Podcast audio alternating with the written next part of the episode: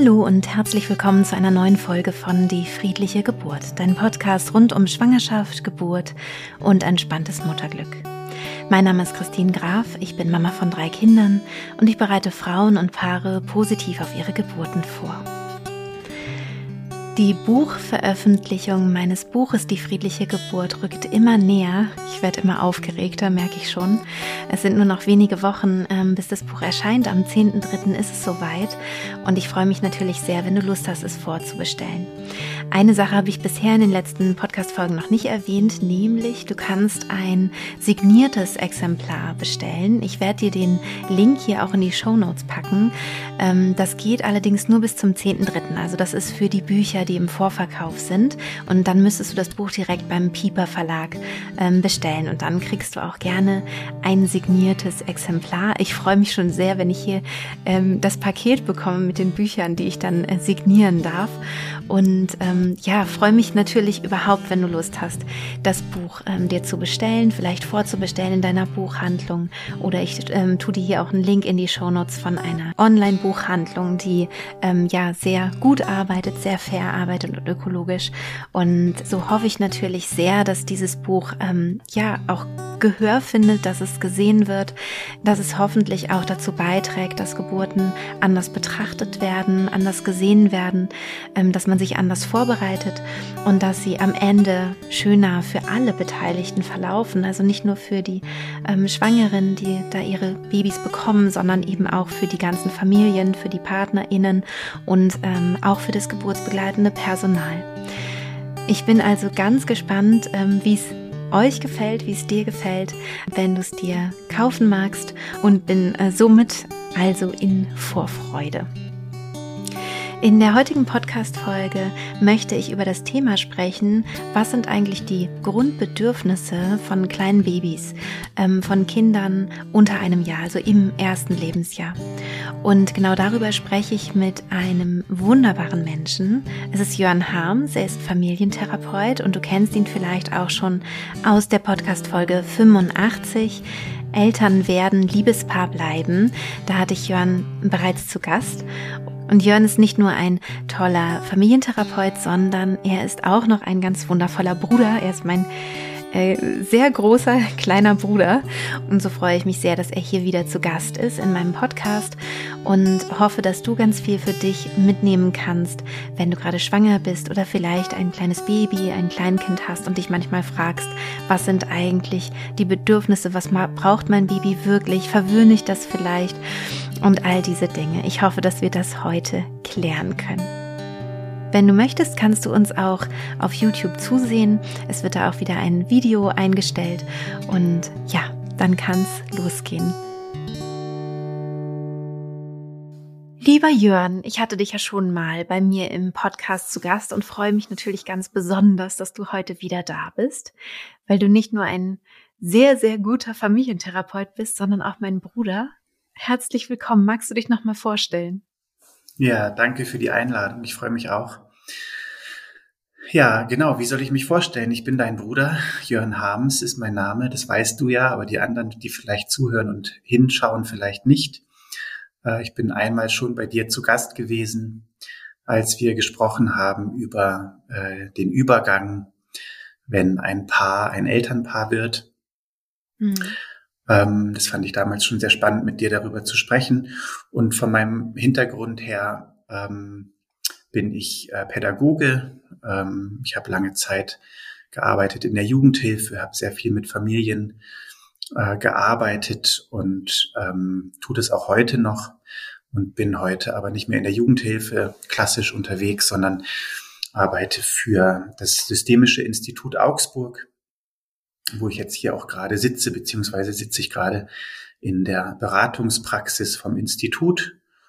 Und ähm, genau, ich denke, ich spreche so ein bisschen in der Rolle oder aus der Rolle des Familientherapeuten heraus und sicherlich auch ähm, ein bisschen aus meiner persönlichen Rolle heraus, weil ich natürlich auch persönliche Erfahrungen habe mit meinen, mit meinen eigenen Kindern und als, ähm, als Vater für meine eigenen Kinder.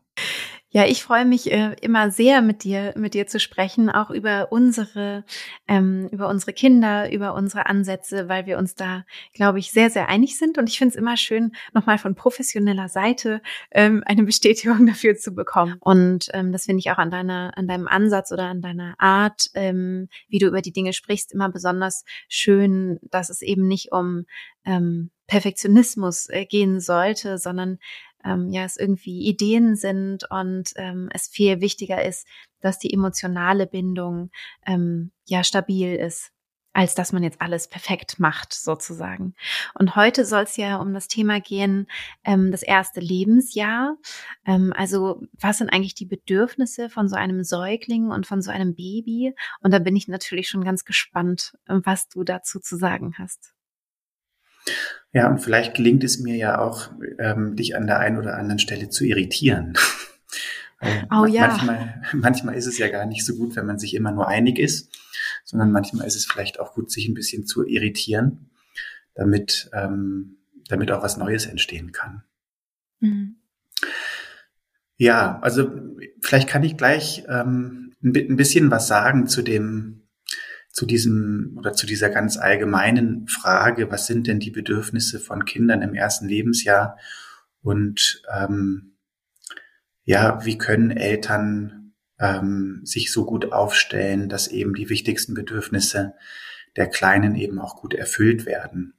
Und ich glaube, das, was mir am Anfang sehr wichtig ist zu sagen, ist, dass das ja eigentlich so ein bisschen ein künstliches Thema ist. Also in dem Moment, wo wir uns jetzt darüber unterhalten, ähm, macht es vielleicht den Anschein, als wäre das eine, eine fachliche Frage, aber das ist es eigentlich im Grunde genommen ja nicht, sondern mhm. ähm, die Bedürfnisse der eigenen Kinder im ersten Lebensjahr zu, zu erfüllen, ist ja etwas, was sehr natürlich in uns angelegt ist. Und das ist für mich erstmal ähm, eine erste gute und vielleicht auch entlastende Botschaft, ähm, dass im Grunde genommen äh, in dem Moment, wenn wir Eltern sind, wenn wir Vater oder Mutter sind, dass wir eigentlich alles in uns tragen, was wir brauchen, um äh, für die Kinder gute Eltern zu sein. Und meine, meine Vermutung ist eher, dass wir vielleicht an der einen oder anderen Stelle ähm, verlernt haben, ähm, auf das zurückzugreifen, was eigentlich in uns angelegt ist. Ähm, und es könnte damit zusammenhängen, dass wir selber vielleicht Erfahrungen gemacht haben, die nicht besonders positiv gewesen sind. Also als wir selber kleine Kinder waren, haben wir vielleicht das eine oder andere erlebt, was, was nicht günstig gewesen ist. Ähm, das könnte ein Punkt sein, warum das, was natürlich in uns angelegt ist, verdeckt sein könnte. Ähm, das Zweite, was glaube ich manchmal eine große Rolle spielen kann, ist so die Frage, welche Erwartungen haben wir äh, an uns selbst? Ja, also was glauben wir mhm. denn, was wir leisten müssen als Eltern? Oder was glauben wir, was andere von uns erwarten? Und dann, ähm, mhm. also je, je mehr wir uns mit, mit dieser Frage nach Erwartungen beschäftigen oder je mehr wir uns vielleicht auch äh, davon überschwemmen lassen, ne? durch, durch irgendwelche Medien oder vielleicht auch äh, Ratgeberbücher, die wir äh, meinen lesen zu müssen, ähm, desto schwieriger könnte es vielleicht auch sein, dass wir diesen eigenen, ähm, sehr natürlichen und in, intuitiven Zugang haben zu dem, was wir eigentlich tun und was wir eigentlich wichtig finden als Eltern.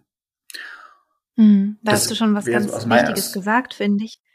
Ja, ich finde, da hast du schon was, was ganz Wichtiges gesagt, nämlich, ähm, dass die Intuition ja eigentlich genau, ähm, also dass man intuitiv schon weiß, was richtig ist und dass das aber eben verzerrt sein kann, vielleicht. Also durch, also oder so äh, denke ich jetzt, ne, das kann ja verzerrt sein durch die eigenen Erfahrungen, dass man dann denkt, nee, so geht es aber hier nicht, ne? Zum Beispiel. Also, dass man so ein, man hat auf der einen Seite den, den Instinkt, der etwas Bestimmtes sagt, und auf der anderen Seite, ja, aber ich lasse mich doch jetzt hier nicht, ne, irgendwie ähm, manipulieren oder so von dem kleinen Menschen. Mhm.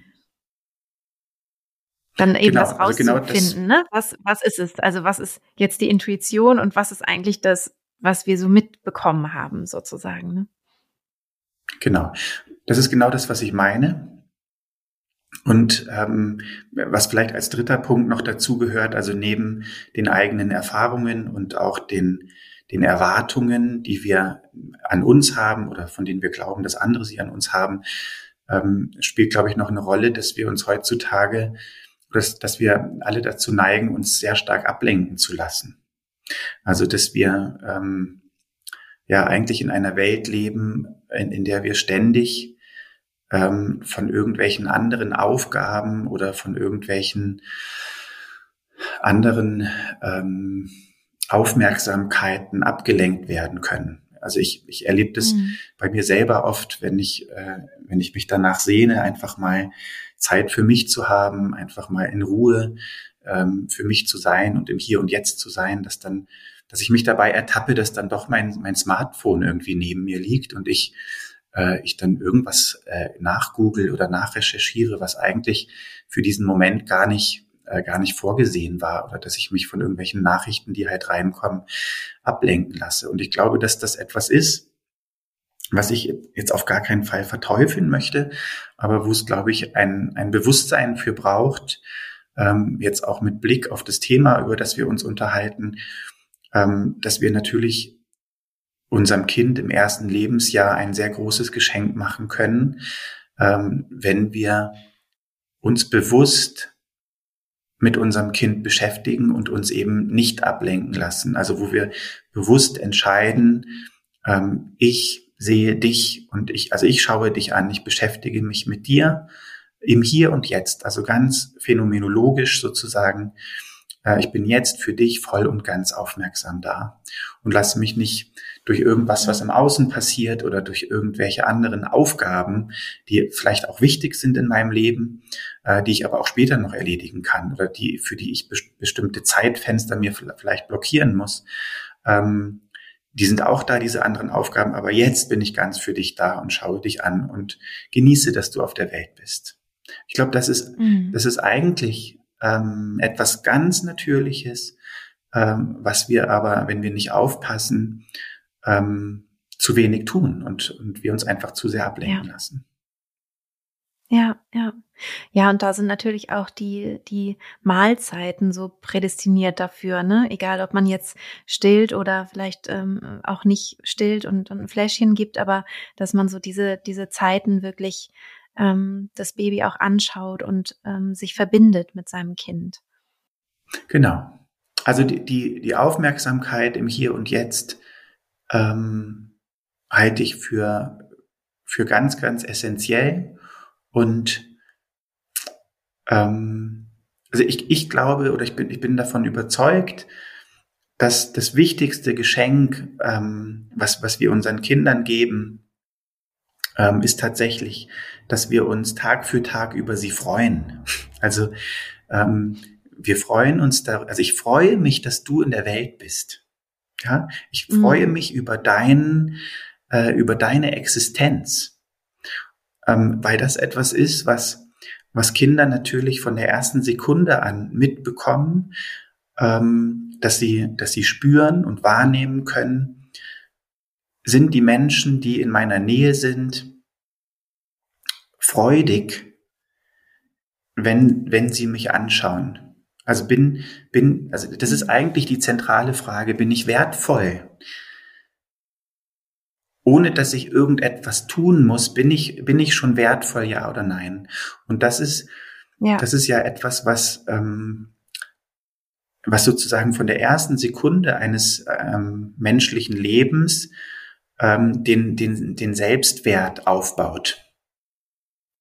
Und je mehr Momente, also ein kleines Kind sozusagen geschenkt bekommt, ähm, in denen es spüren darf, ich bin gewollt, ich bin erwünscht, ich bin, ähm, ich, ich bin offensichtlich irgendwie ein Wesen, über das man sich freut oder über das meine Mama und mein Papa sich freuen und vielleicht meine Geschwister oder wie auch immer, ähm, dann hat es ähm, eine wahnsinnig starke Kraft ähm, in der Verwurzelung des, des eigenen Selbstwertes, was sich was ich im Erwachsenenalter dann ähm, wirklich durchzieht. Also das zieht sich äh, durch unser ganzes Leben, dass wir ständig damit konfrontiert sind, wie wertvoll fühlen wir uns, ja, und wie mhm. je, je, wertvoller wir uns fühlen, desto, desto einfacher können wir durch, durch dieses Leben gehen. Ne? Und des, desto klarer und, und ähm, kongruenter können wir auch durchs Leben gehen. Und je mehr unser ja. Selbstwert von Anfang an angeknackst ist, vielleicht weil unsere Eltern so stark im Stress waren ähm, oder weil ange ja, vielleicht irgendwelche anderen Themen eine Rolle gespielt haben, die meine Eltern ähm, abgelenkt haben, die meine Eltern eben nicht in die Lage versetzt haben, voll und ganz mit ihrer Aufmerksamkeit bei mir sein zu können. Ähm, je mehr sozusagen diese Störungen passieren im ersten Lebensjahr, desto ähm, ja, desto wackeliger könnte, könnte auch der Selbstwert dann ausgebildet sein. Aber um das als, als gute Nachricht eher zu kommunizieren, würde ich sagen, also jeder Moment, äh, in dem wir uns über unser Kind freuen und neugierig sind, ähm, ist super wertvoll und, und schafft ähm, das Wichtigste im ersten Lebensjahr, nämlich Bindung. Ja, durch, durch unsere mhm. Freude mhm. und unsere Neugierde ähm, mit Blick auf dieses Kind. Toll, ja. Genau, und ohne, ohne dass es sozusagen äh, in Stress ausartet, dass man denkt, oh Gott, ich darf jetzt gar nicht mehr auf mein Handy gucken oder ich darf gar nichts anderes mehr machen oder ich habe noch zwei, drei andere Kinder, die zu versorgen sind und jetzt kriegt das Kleine nicht genug, sondern ähm, ich finde ja auch, ähm, es gibt ja immer auch Phasen, wo man sich nicht diese Zeiten nehmen kann. Ähm, und da ist es eben so schön, ist so meine Erfahrung, das Kind halt viel am Körper zu tragen zum Beispiel, ne, dass da, darüber halt auch eine Bindung entstehen kann, durch dieses Gefühl, man nimmt das Kind halt einfach mit und sobald es eben sitzen kann, darf es auch gerne auf dem Rücken mitgetragen werden, wie ein kleiner Rucksack und ähm, die lieben das meistens sehr, einfach dann an den Haaren zu spielen oder ähm, irgendwie so bei der Mama oder beim Papa zu sein und so mitzulaufen mit den, mit den Geschwistern. Ne? Das kennst du ja auch, wenn man halt mehrere Kinder Kinder hat, dann muss man halt gucken, ne, wie. Na klar. Ähm, dann gibt es eben Momente, Augenblicke, wo man genau. ja, sich zuwendet. Mhm. Und, und das sehen wir ja, ähm, ich sag mal, bei den Menschen, die noch so ein bisschen enger äh, mit den natürlichen Dingen verbunden sind. Ne? Also wenn wir nach Afrika schauen, wenn wir äh, schauen, wie leben dort die, die Menschen, die eher noch so ursprünglich ähm, auch mit ihren Kindern unterwegs sind, äh, da ist es völlig normal. Ähm, also da, da kommt man gar nicht auf die Idee, äh, die Kinder nicht am eigenen Körper zu tragen. Ja? Also, das ist völlig abstrus. Warum soll ich denn, warum soll ich denn mein Kind jetzt in ähm, also ich will jetzt kein, nicht, nicht, nicht verteufeln, dass wir einen Kinderwagen zur Verfügung haben. Das ist manchmal sehr, sehr praktisch. Aber es gibt andere Menschen, ja. die fänden das total abstrus, das zu tun. Warum soll ich denn mein Kind weiter wegleben, äh, weiter weglegen von mir, als es notwendig ist. Ja, und deswegen ja, hängen ja. die ähm, am Körper dran mit irgendwelchen ja, Tüchern oder, oder irgendwelchen Tragetechniken, ähm, so dass das Kind immer Körperkontakt haben kann.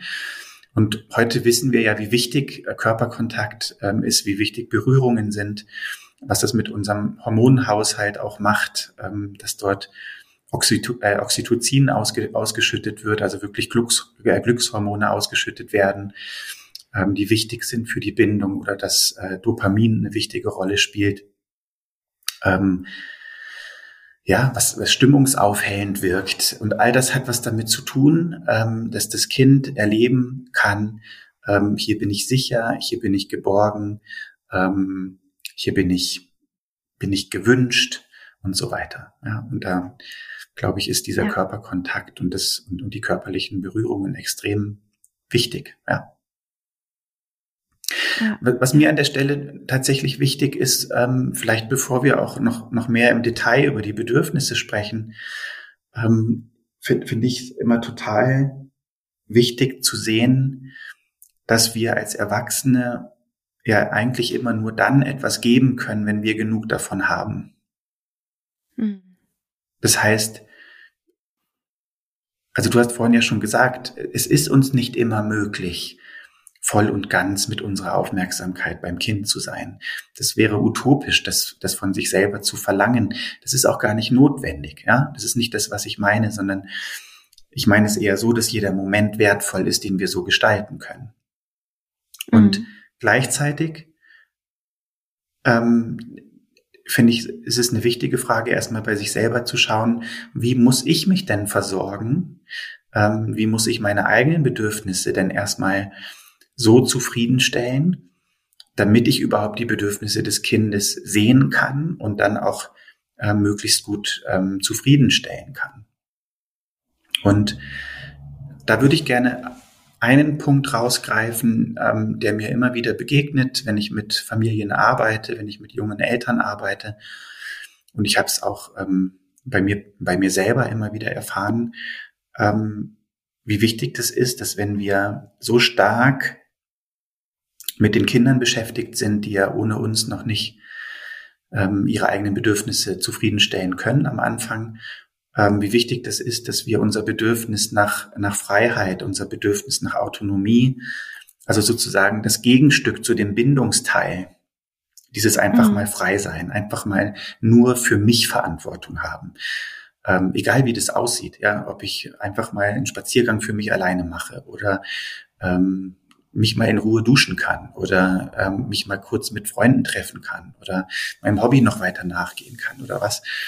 Ähm, wie wichtig dieser Teil ist, weil ähm, also unser Bedürfnis nach Autonomie einfach im ersten Lebensjahr des Kindes sehr stark beeinträchtigt ist.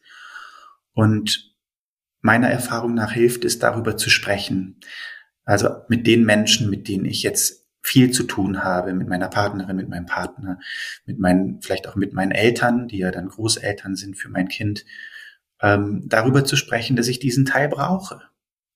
Mhm. Dass ich nicht, weil ich jetzt Mama bin oder Papa bin, 100 Prozent nur in diesem Bindungspol sein kann, sondern ich brauche auch noch als Gegenstück ähm, meine Freiheit. Und meine Erfahrung, das finde ich sehr interessant, ist, dass wenn wir darüber, also wenn wir uns trauen, darüber zu sprechen und uns nicht sofort als schlechte Mama oder schlechter Papa fühlen deswegen, wenn wir sagen, ich, boah, ich brauche jetzt einfach mal kurz Zeit für mich.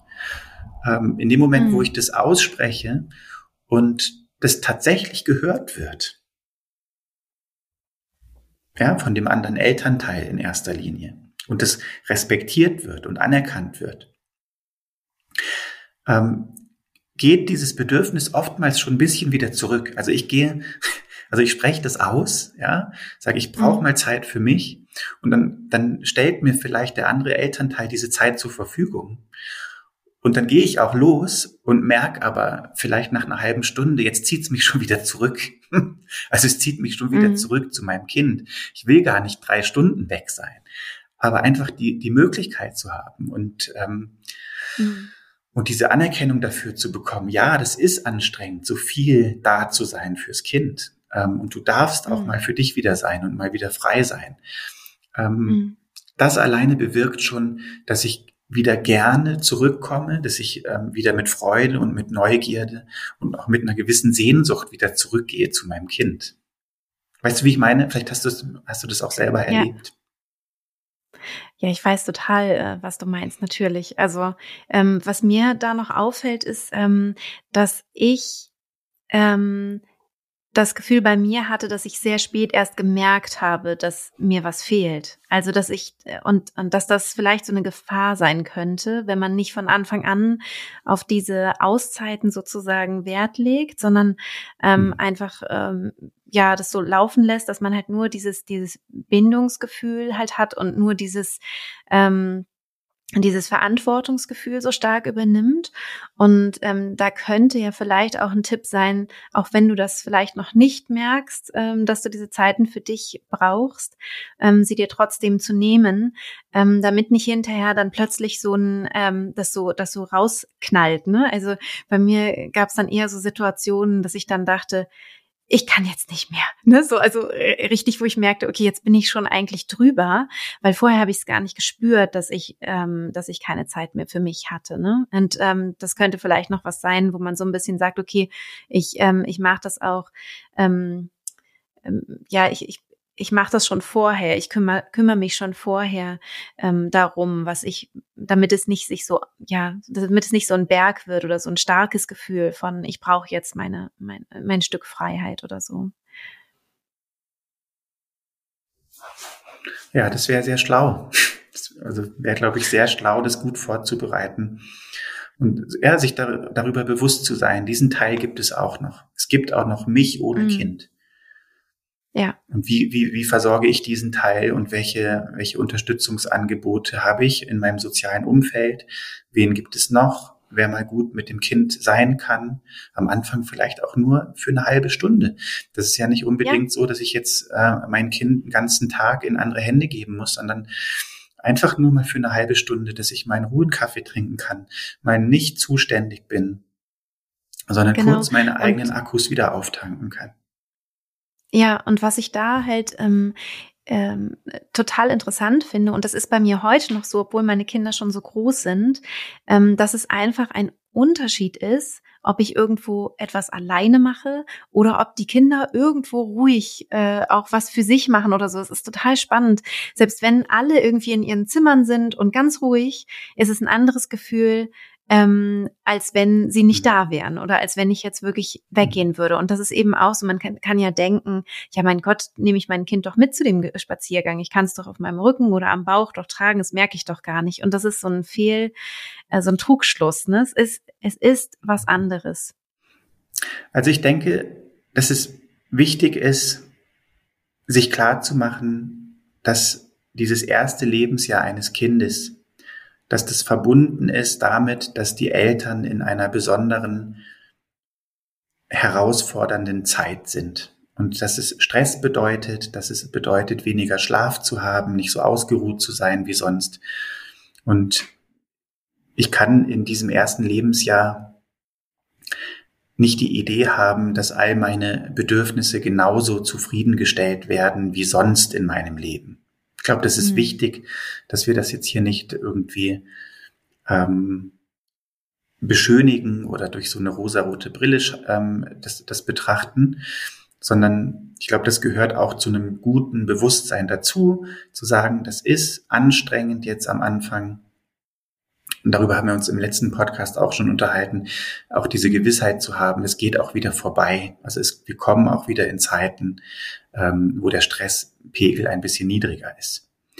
Und gleichzeitig bleibt es aber aus meiner Sicht und aus meiner Erfahrung heraus wichtig, sich mit den eigenen Bedürfnissen auseinanderzusetzen und eben zu schauen, wie bekomme ich genug Autonomie, wie habe ich genug auch Zeit für mich selber, mich selber auch zu versorgen, mich selber zu pflegen und so weiter. Und erst wenn ich das mache, wenn ich das also zumindest mal ausreichend tue, kann ich mich auch gut ähm, um mein Kind kümmern und kann das gut versorgen und verpflegen. Ja.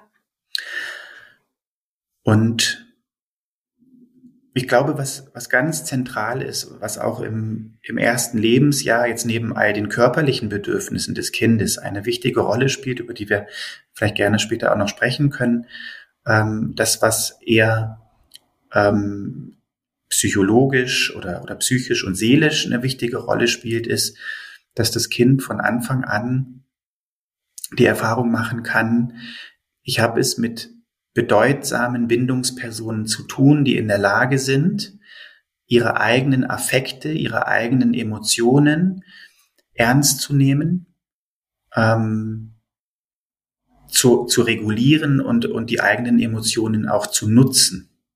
Mhm. Ja, also das hat von Anfang an eine sehr, sehr wichtige ähm, vorbildhafte Kraft für kleine Kinder, ähm, weil sie ja selber sich noch nicht gut regulieren können. Also sie können ähm, ihre eigene Angst, ihre eigene Wut ähm, im ersten Lebensjahr noch nicht selbstständig regulieren und sind darauf angewiesen, dass sie stabile Erwachsene haben, ähm, die das aber können und die also die das bei sich selbst können und dann auch in der Lage sind, empathisch zu sein mit dem Kind. Mhm. Und das ist eigentlich, ähm, also äh, eigentlich hat das was mit Mentalisieren zu tun. Es hat was damit zu tun, dass ich in der Lage bin, mich selbst von außen zu betrachten und mein Kind von innen zu betrachten. Mhm. Ja, also ich kann meine eigenen Gefühle beobachten. Also wie du vorhin gesagt hast, ich muss nicht so lange warten, bis es aus mir rausplatzt. Ne? Also es, es macht keinen Sinn, meine eigenen Bedürfnisse so lange zurückzustellen, äh, bis sich das alles aufstaut und irgendwann platzt es aus mir heraus und bin, genau. dann, dann bin ich nicht mehr in der Lage, ähm, verhältnismäßig zu, ähm, zu handeln, ja, sondern dann plötzlich platzt meine Wut aus mir heraus und wenn das sehr extrem ähm, passiert und das passiert den besten Eltern, ja, ähm, dann dann können wir in dem Moment das Kind auch nicht mehr so gut davor schützen. Mhm. Also ich, ich sage nicht, dass das dass das sofort fatal ist oder dass das sofort einen traumatischen Charakter hat, wenn ich mal außer mir bin vor Überforderung oder vor Wut. Ähm, und gleichzeitig, glaube ich, ist es unser Job, uns gut darum zu kümmern, dass es nicht allzu häufig passiert. Also, dass ich in der Nacht, wenn ich nicht genug Schlaf habe ähm, und mein Kind schreit, dass ich trotzdem mit Hilfe auch ähm, anderer Menschen, die in meinem Leben eine Rolle spielen, äh, spielen, dass ich in der Lage bin, mich selbst so gut aufzustellen und mich selbst in so eine gute Verfassung zu bringen, dass ich das Kind beruhigen kann. Also, dass mhm. ich dass ich dafür sorge, dass ich genug Ruhe in mir selber finden kann, um mhm. diese Ruhe dann auch auszustrahlen auf das Kind und mir klar zu sein, das Kind ist jetzt nicht laut und schreit und ist unruhig, damit ich nicht schlafen kann, sondern ähm, mein Kind ist gerade in Not und ist darauf angewiesen, dass ich als Vater oder Mutter ähm, da bin und meine Ruhe ausstrahlen kann auf das Kind. Also also von äh, Schreien lassen hältst du jetzt nicht so viel, ähm, habe ich jetzt rausgehört. das hast du sehr wunderbar herausgefunden. Ähm, das ernsthaft, äh, das halte ich für, ähm, ich glaube, mit das Schlimmste, was man tun kann. Ja, also ja. ein ein schreiendes Kind schreien zu lassen, ähm, ist genau das Gegenteil von dem, ähm, was das kindliche Bedürfnis eigentlich ähm, verlangt. Ja, weil das Kind schreit nicht, um uns zu ärgern, sondern und auch nicht, um zu testen, ob wir standhaft sind. Ja, das ist eine völlige Fiktion, die uns tatsächlich fataler, fatalerweise ja auch durch manche Fachbücher äh, eingetrichtert wird. Ja. Was ich, was ich wirklich, ich finde, das gehört eigentlich verboten. Ähm, ja. Sondern das Kind schreit, weil es in Not ist. Und aber da muss ich jetzt wirklich aufpassen, dass ich nicht sentimental werde. Ähm, das, also das Kind schreit, weil es in Not ist und weil es uns braucht in dem Moment. Ja. Und unser natürlicher Instinkt ähm, würde das überhaupt nicht in Frage stellen. Unser natürlicher genau. Instinkt genau. würde uns antreiben, zu sagen, ja. geh sofort hin, nimm das Kind in den Arm, ähm, ja, und, und beruhige es und sprich in einer, mit einer ruhigen Stimme mit dem Kind und, und sag, sag ihm mit ruhiger Stimme, es wird alles wieder gut, ich bin da, du, ich ja. bin da, ja. Ja, und das ist ja, das schlägt ja so eine schöne Klammer zum, zum Anfang, was du gesagt hast, ne, zu dem ähm, achte auf deine Instinkte, weil da finde ich, merke ich halt auch den Unterschied zwischen einem Instinkt und etwas antrainiertem, gelerntem. Weil wenn man jetzt versucht, sein Kind schreien zu lassen, weil man denkt, das ist gut so. Das Kind muss irgendwie, keine Ahnung, früher hat man gesagt, die Lunge muss ausge ausgebildet werden oder so, also ganz großer Blödsinn. Ähm, aber ähm, wenn man das dann mal versucht oder versuchen würde, oder man ist irgendwo draußen unterwegs und es schreit ein Kind, gar nicht das eigene Kind, wie anstrengend es ist, diesen Impuls zu unterdrücken, das Kind ja. aufzunehmen. Und daran merken wir eben auch ganz gut so einen Instinkt. Absolut, ja. Das, ja. das tut richtig weh. Also das tut richtig ja. weh, diesem Instinkt nicht zu folgen. Das ja, ist wie, genau. wie körperlicher Schmerz eigentlich, den wir da erdulden und irgendwie wegdrücken, äh, wegdrücken durch unsere Kognition. Ähm. Wenn wir, ja, wenn wir etwas, ich sage, würde jetzt wirklich bewusst sagen, wenn wir etwas Schädliches gelernt haben, kognitiv, ja, wenn wir ja. von irgendwoher gehört haben, du darfst das Kind nicht beruhigen, du verwöhnst das Kind, ähm, das wissen wir heute, dass das Quatsch ist. Ja, wir wissen, dass, dass das Kind uns in diesem Moment braucht. Und die vielleicht noch größere Herausforderung in dem Moment, wo ein Kind viel schreit und sich auch nicht schnell beruhigen lässt, ist, dass ich trotzdem dabei bleibe. Also, ja. dass, dass ich, dass ich dabei bleibe und mir also mir irgendwie klar mache, auch wenn das Kind jetzt noch eine Stunde weiter schläft, äh, schläft, wollte ich sagen, ähm, schreit, Ähm, mhm. Macht es einen Unterschied, ob ich da bin oder nicht? Es macht ja. einen Unterschied, ob ich atme, ob ich, ob ich es schaffe, ruhig zu atmen. Und, und, und eine große Herausforderung ist, dass ich es schaffe, dieses Schreien eben nicht auf mich zu beziehen und nicht in dem Moment zu denken, ich mache was falsch. Ja, mein Kind genau. schreit, weil ich was falsch mache, sondern das ja. Kind schreit und das Kind wird, wird es mir nie erzählen können, was in diesem Moment gerade los ist.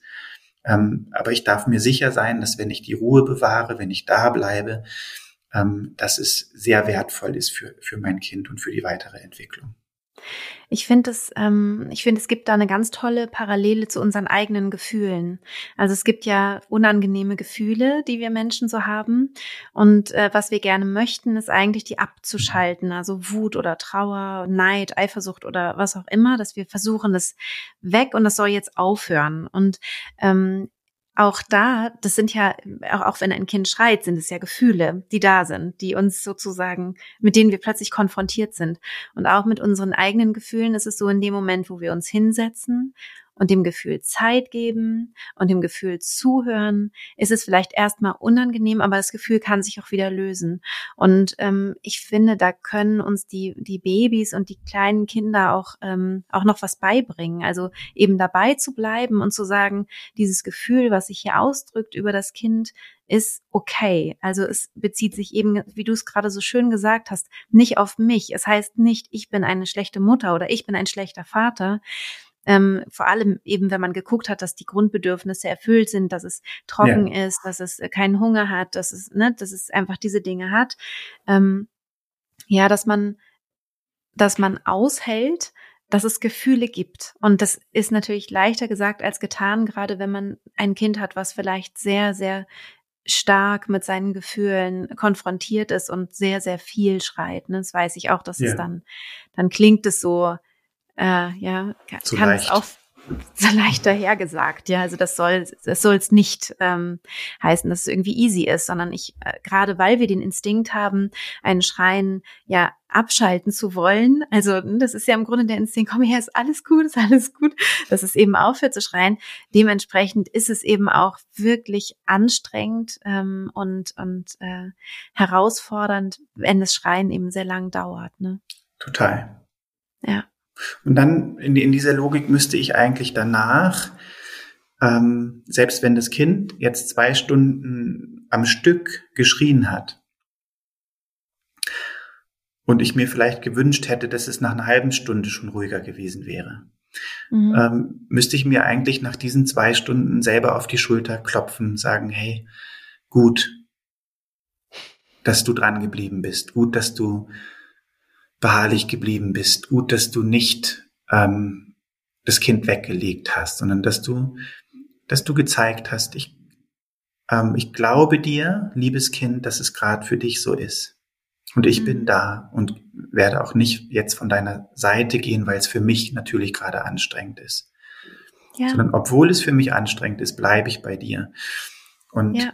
da ist nicht, die, nicht entscheidend, ob das jetzt zwei Stunden waren oder zehn Minuten waren, sondern ob ich es schaffe, das beim Kind zu lassen, dem Kind sozusagen Glauben zu schenken, dass es gerade in Not ist und dann Anteil zu nehmen und zu sagen, ich, ich wende mich dir zu und ja, ähm, ja pro, probiere dich dabei zu unterstützen, ähm, das wieder zu regulieren, diese, diese starken Affekte wieder einzu, ja, einzubinden in den Kanon der, der Gefühle. Ja, genau. Und in, in der Partnerschaft, finde ich, ist es ja manchmal auch so, ne? Also, dass man ähm, gerade vielleicht, wenn man, wenn man sehr belastet ist durch, ähm, durch ein Baby, was man hat oder durch die Hormone nach einer Geburt und so weiter, jetzt als Frau, ähm, dass man vielleicht einfach mal jemanden braucht, der zuhört und der einfach nur da ist, während man vielleicht weint und, äh, und verzweifelt genau. ist und einfach nur anwesend ist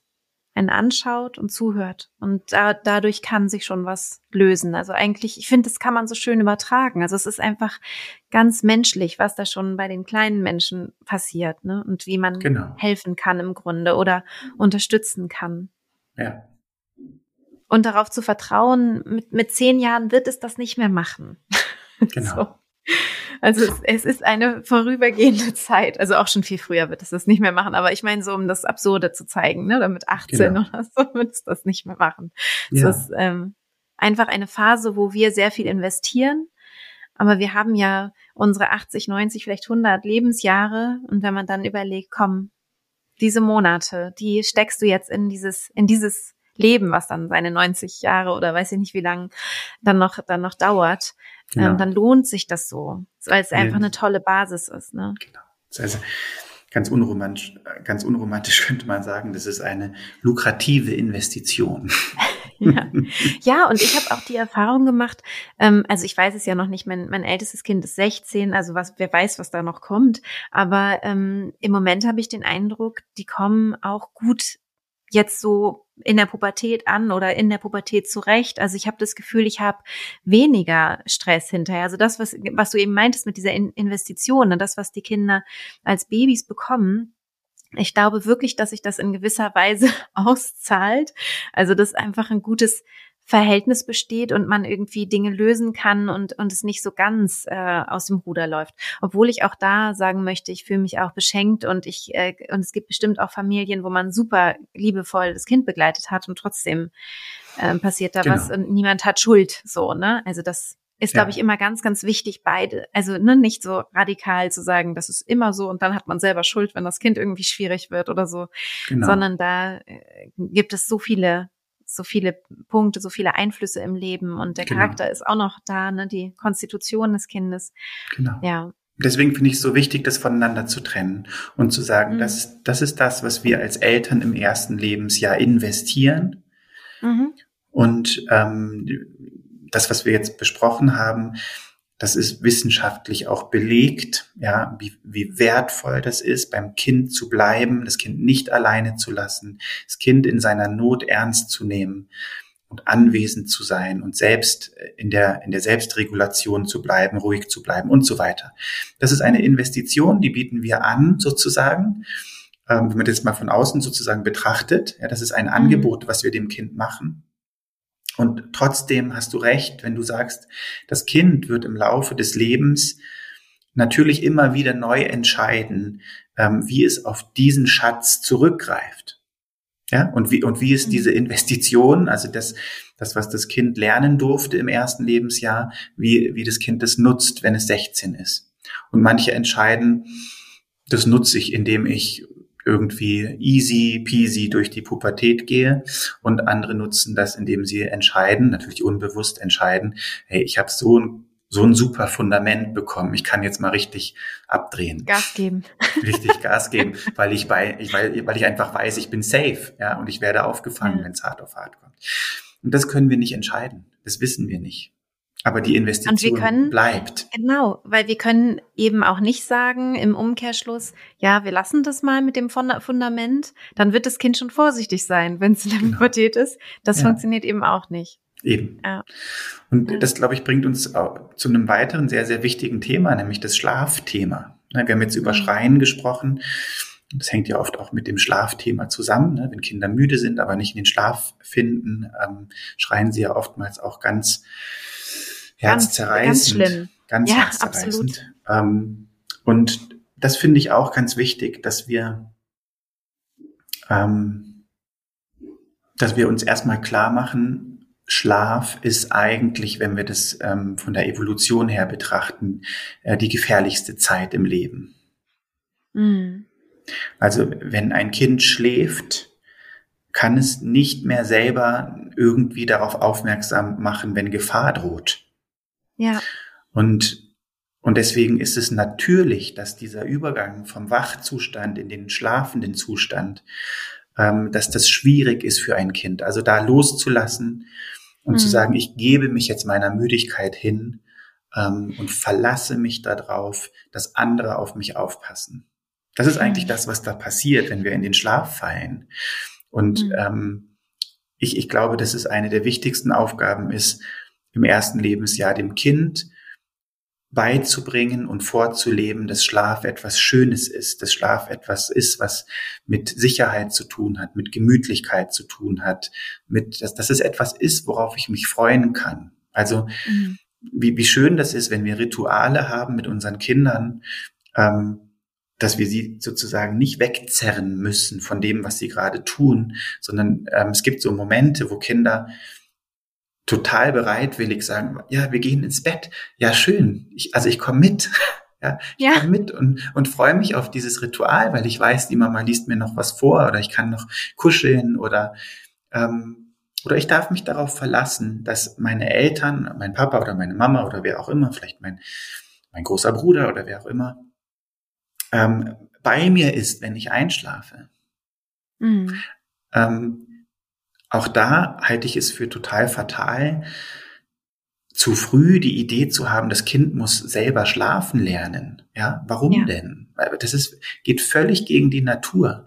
Ähm, warum soll ein Kind alleine unbeaufsichtigt irgendwo schlafen? Das hat, hat naja, überhaupt gar keinen wär, Sinn. Es wäre total, es ist total schön, dass du sagst, es hat keinen Sinn. also das ist total lustig in dem Zusammenhang, finde ich. Ähm, naja, es ist einfach hochgradig gefährlich evolutionär. Ne? Also alles in, im Kind äh, möchte, das möchte diese Sicherheit haben. Ne? Genau. Und der Sinn, ähm, dass ein Kind alleine schläft, das liegt eher in den Bedürfnissen der Eltern. Ja, und das, genau. und das ist auch okay. Also wenn ich ja. um 20.15 Uhr den Tatort schauen will, ähm, dann, dann macht es Sinn, dafür zu sorgen, dass das Kind jetzt irgendwann mal schläft. Das Problem ist nur, dass das Kind es spürt. Mhm. Also meine Kinder haben das immer gespürt, wenn ich noch was vorhatte. Vor allem sowas wie Tatort schauen. Das ist ja was Wichtiges wie Tatort schauen. Ja. Weil wir innerlich in einem, in ein, also in einer anderen Stresssituation sind, wenn wir noch einen Termin haben.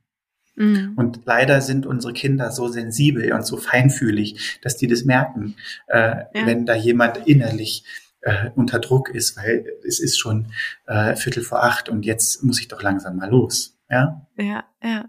Und auch das hat viel mit einer guten Vorbereitung zu tun. Auch das hat viel mit einer mit einer guten Organisation, mit einer guten Struktur zu tun, dass ich rechtzeitig ins Bett gehe und dass ich mhm. rechtzeitig dafür sorge, dass ähm, Rituale geschafft werden, die meinem Kind dabei helfen, sich sicher zu fühlen, sich entspannen zu können und irgendwann in den Schlaf zu gleiten.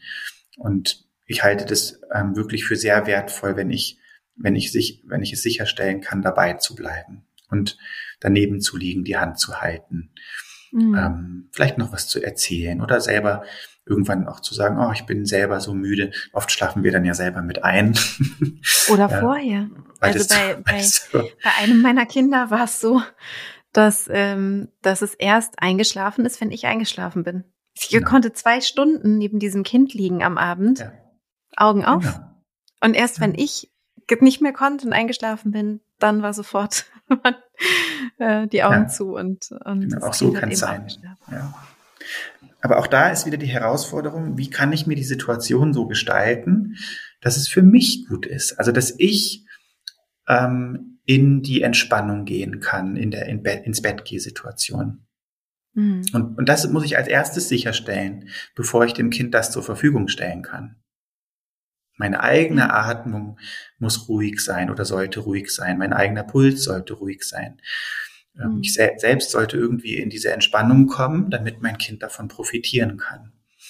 Ja, und da kann man natürlich ähm, tatsächlich auch Meditationen hören, zum Beispiel, ne? auch die, die, die das Baby noch gar nicht ähm, kennen oder verstehen oder ihm folgen können. Aber ja. da ist schon mal eine Person, die ruhig spricht und ähm, dann wird die Mama oder der Papa eben auch ruhig und fängt an, langsamer zu atmen. Also man kann sozusagen dieses äh, Meditieren, wenn man das mag, ähm, kann man das total schön zum Einschlafen ähm, nutzen, auch für das Kind. Ne? Und man selber hat einfach noch mal eine schöne Entspannungszeit. Genau, und in meinem Podcast, ähm, das weißt du ja, glaube ich, auch, und da gibt's ja auch ein paar Traumreisen für Kinder, die ja. halt so sind, dass die Kinder, wenn sie schon ein bisschen älter sind, ähm, da gut mitgehen können. Und es ist, glaube ich, auch echt entspannend für die, für die Eltern, die dann an was anderes denken können oder eben auch selber ein bisschen mitreisen können, je nachdem, wie sie wollen. Genau. Genau, und irgendwann können die Kinder das dann eben auch alleine, ne? Dann genau. ähm, Gestern Abend hat meine, hat meine Tochter wieder gefragt, ähm, kann ich die Traumreise hören? Und dann mache ich die nur noch an und dann ja. gehe ich, äh, gehe ich wieder raus, genau. Ja, weil so, so viel, also weil so viel Vertrauen da ist, weil so viel Sicherheit da ist, dass es nicht wieder ständig überprüft werden muss. Ja. Das hat, hat sich sozusagen so ein, ähm, also äh, diese, diese positive, verlässliche Erfahrung ähm, ist so fest geworden, dass es nicht mehr hinterfragt werden muss. Ja. Aber es gibt halt eben keine Abkürzung. Es gibt keine Abkürzung, dass wir sagen können, wenn ich jetzt eine bestimmte Technik anwende, dann schläft mein Kind ähm, nach, drei, drei, nach drei Monaten oder von jetzt an gesehen in drei Monaten, wenn ich diese Technik anwende, schläft mein Kind dann alleine ein. Diese gibt es schon, aber die gibt ja, es, aber die genau. gehen dann eben auf Kosten des Urvertrauens, auf Kosten genau. der Bindung und man hat es hinterher dann quasi wirklich auszubaden genau. sozusagen. Das ist dann ähm, dieses, dieses fatale Argument, dass dann Menschen, die, die, die solche Methoden anwenden, wie ich, äh, was weiß ich, ich erhöhe die Zeit, ja, wie, wie mein Kind jetzt alleine da liegt und, und trainiere das mit meinem Kind. Natürlich hört das Kind mhm. irgendwann auf zu schreien, ähm, aber nicht, weil es sich sicher fühlt, sondern weil es gelernt hat, mein Schreien hat keinen, hat keinen Nutzen. Ja, ich bin machtlos, ne? Ich bin, bin ohnmächtig, ich bin ausgeliefert. Ganz genau. Ja, ich kann nichts bewirken in der Welt. Genau. Ich kann nichts, äh, ja, ich kann nichts machen in der Welt. Und das ist eben dann die Frage, möchte man so einen Erwachsenen haben, ne, der das Gefühl hat, ich kann eh nichts tun. Ich, ähm, ich ergebe mich meinem Schicksal. Das genau. ist eben nicht das, was man ja möchte, was die Kinder lernen sollen. Die sollen ja, ja powervoll ins Erwachsenenleben dann gehen irgendwann. Ja. Mit einem guten Selbstbewusstsein, mit genau. Träumen und Ideen, die sie ähm, ja frei, äh, denen sie frei nachgehen. Ne? Ja. ja. Und das Schöne ist, finde ich an der Stelle, ähm, also wir sprechen jetzt ganz viel von diesem Bindungsteil, von diesem vertrauensschaffenden Aspekt. Ähm, das Schöne ist ja, dass die Kinder von Natur aus dieses Autonomiestreben, über das wir vorhin schon gesprochen haben, selbst ja auch mitbringen. Das heißt, mhm. irgendwann haben sie Lust, alleine die Dinge zu machen. Irgendwann haben sie Lust, alleine einzuschlafen. Irgendwann haben sie Lust, sich alleine die Schuhe zu binden. Äh, irgendwann haben sie Lust, alleine auf Toilette zu gehen und so weiter. Ja, also das, das ja, kommt automatisch. Und irgendwann haben sie Lust, äh, alleine um, zu den Kumpels zu gehen und dort genau. die Nacht zu verbringen und all diese Dinge, oder? Irgendwann haben sie keine Lust mehr, dass wir ihnen beim Einschlafen helfen. Nee, irgendwann Darauf ist das dürfen, vorbei. können wir uns verlassen, ja. Ja, ja, das stimmt.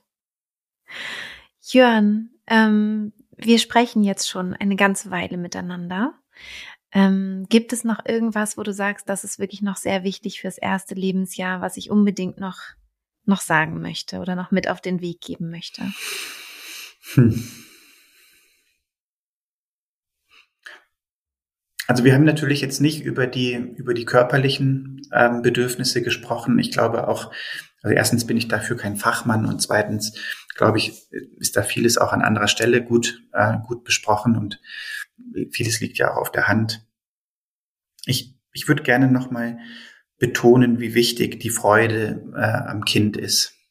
Mhm. Das ist für mich wirklich das Allerwichtigste und das, was essentiell ist. Wie stelle ich mich selber als Vater oder Mutter so auf, dass ich Freude an meinem Kind erfahren kann? Ähm und, und welche Lebensbereiche muss ich vielleicht anders organisieren, mhm. ähm, damit ich aus diesem eigenen Stress rauskomme und mein Kind wirklich genießen kann. Das ist das größte, das größte Geschenk, was wir machen können.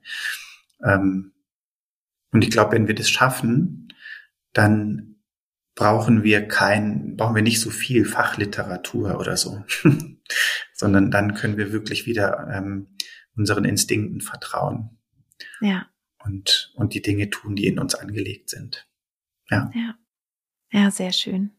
Auch nochmal ein schöner Kreis, der geschlossen ist.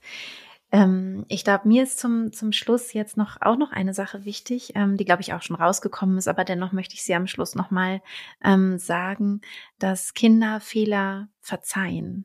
Also wenn man, wenn man etwas macht oder wenn jetzt vielleicht jemand zuhört, der sagt, oh Gott, das habe ich aber gemacht, weil meine Mutter hat mir gesagt, ich soll das so machen, jetzt habe ich das gemacht, jetzt ist alles verloren, ähm, dass man so viel nachjustieren kann sozusagen und auffangen kann. Also es ist nicht so, ähm, dass wenn man einmal jetzt irgendwie das Kind hat schreien lassen oder lass es auch öfter gewesen sein, dass dann alles verloren ist, sondern man kann das, ähm, man kann das wieder auffangen, man kann das äh, nachnähren ähm, und auch ganz, ganz viel da auch im Nachhinein noch tun. Würdest du das auch so sagen? Würde ich total unterschreiben. Und ich glaube, wir brauchen auch ähm, eine gewisse Milde mit uns selbst, ich glaube, mhm. äh, uns allen passiert es, dass wir manchmal über die Stränge schlagen, dass wir manchmal mit unseren Kindern nicht so umgehen, wie wir es uns eigentlich selber wünschen und auch von uns erwarten. In, ja. in großen Stressmomenten, mitten in der Nacht um vier, wo wir einfach nicht mehr können. Da geht manchmal wirklich der Gaul mit uns durch. Und ähm, ja. ich, ich finde es genauso wie du einfach wichtig, sich dann aber auch damit zu beschäftigen und dann ähm, ja auch im ersten Lebensjahr auch dem Kind schon zu signalisieren, Mensch, ähm, da bin ich dir nicht gerecht geworden, ja, oder da habe ich was getan, was ich selber doof finde. Und sich dem Kind dann auch da zuzumuten, auch mit der eigenen, mit der eigenen Enttäuschung oder auch mit der eigenen Trauer über sich selbst. Das können Kinder gut aushalten und profitieren, da, profitieren davon. Ja, und sie lernen halt auch darüber was. Ne? Also wenn ich zu meinen Kindern gehe und sage, es tut mir so leid, ich habe dich so angeschrien, es war einfach, ich war einfach so überfordert, das hatte, das, das hatte nichts mit dir zu tun, es tut mir leid so. Das wird so wohlwollend angenommen, ne? Und so, ach Mama, ich, aber es war doch total zu Recht mhm. oder so kommt dann manchmal, ne, von den Kindern oder ähm, so, also wo man so merkt, das wird so ganz äh, liebevoll, äh, ja, wird darauf reagiert, ne? Also manchmal hat man ja so Angst, sich irgendwie da so eine Blöße zu geben oder so, aber ähm, das kann ich auch wirklich nur empfehlen. ist dann eben für schon größere Kinder, aber man darf ja. auch wirklich zu seinen Schwächen stehen und ruhig sagen, das war doof von mir, das tut mir leid, es ist ähm, das, was die Kinder lernen, ist, es ist okay, sich zu entschuldigen. Und das ist wieder eine ganz tolle Sache, die sie eben durch Vorbild dann eben lernen, ja. Ja, sie, sie lernen, dass jemand kommt, der für sich erkannt hat, das war nicht in Ordnung und dann ähm, um Entschuldigung bittet, ne? Also und dann hingeht und mhm. sagt, es tut mir wirklich leid, ich nehme das zu ja. mir, das hatte nichts mit dir zu tun, sondern ich nehme das wirklich zu mir. Du warst so hilflos, ich war so sauer. Das reicht schon. Ja, ja genau. Und, und eben nicht die Logik aufzumachen, ähm, ich war so überfordert, weil du so geschrien hast. Genau, das ist. Äh, das, das wäre das nicht gut, wichtig. das zu tun. Ja, ja genau, genau. Also die Schuld nicht abwälzen auf den anderen. Ist auch genau. wieder für, für Partnerschaften toll.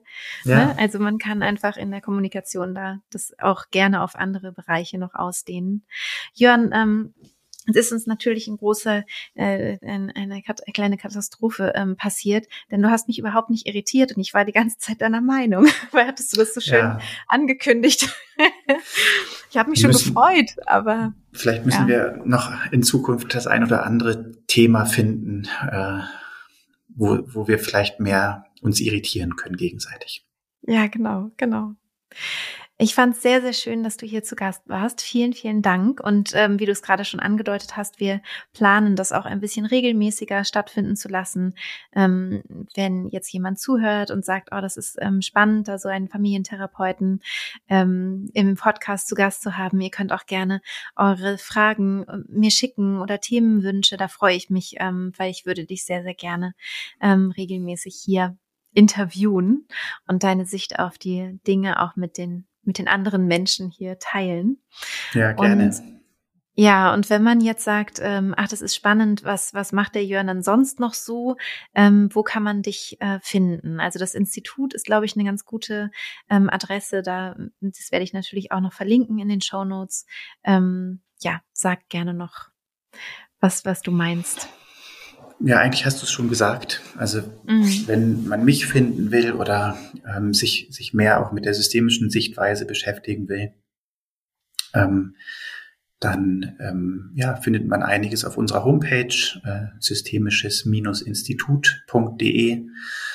Ähm, findet man natürlich auch die Curricula zu unseren Weiterbildungsgängen, ähm, die alle oder viele davon sind zertifiziert über die DGSF Das ist eine Dachgesellschaft für systemische Beratung und Therapie.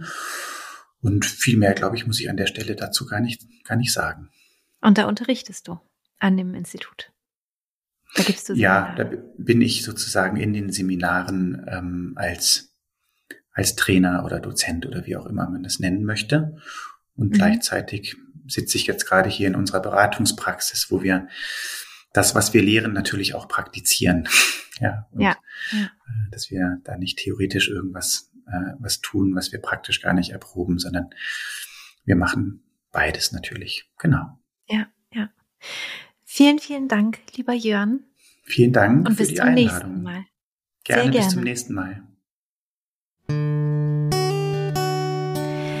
Ich hoffe, dieses Interview hat dir Spaß gemacht. Du konntest was für dich mitnehmen und weißt jetzt ein bisschen mehr, worauf es wirklich ankommt in der Begleitung von kleinen Kindern, von ganz jungen Menschen. Und ich wünsche dir natürlich mit deinem Baby, egal ob du es noch im Bauch trägst oder ob es vielleicht schon auf der Welt ist, ähm, ganz viel Freude, ganz viel Geduld und schöne, intensive Momente im Hier und Jetzt, ähm, wo du dich an deinem Kind erfreuen kannst und in diese strahlenden Augen blickst und auch mit ähm, schwierigen Situationen, mit Müdigkeit und all diesen Herausforderungen, mit denen wir ja doch äh, zu tun haben, in dem, gerade im ersten Lebensjahr, möglichst gut zurechtkommst und immer im Hinterkopf behältst, es ist nur eine begrenzte Zeit, in der es sehr anstrengend ist. Es wird alles viel leichter werden. Wenn du magst, denk nochmal dran, dass mein Buch vorzubestellen ist, Die friedliche Geburt. Ich freue mich sehr, wenn du das machst und wünsche dir nun alles Liebe und Gute und bis bald, deine Christine.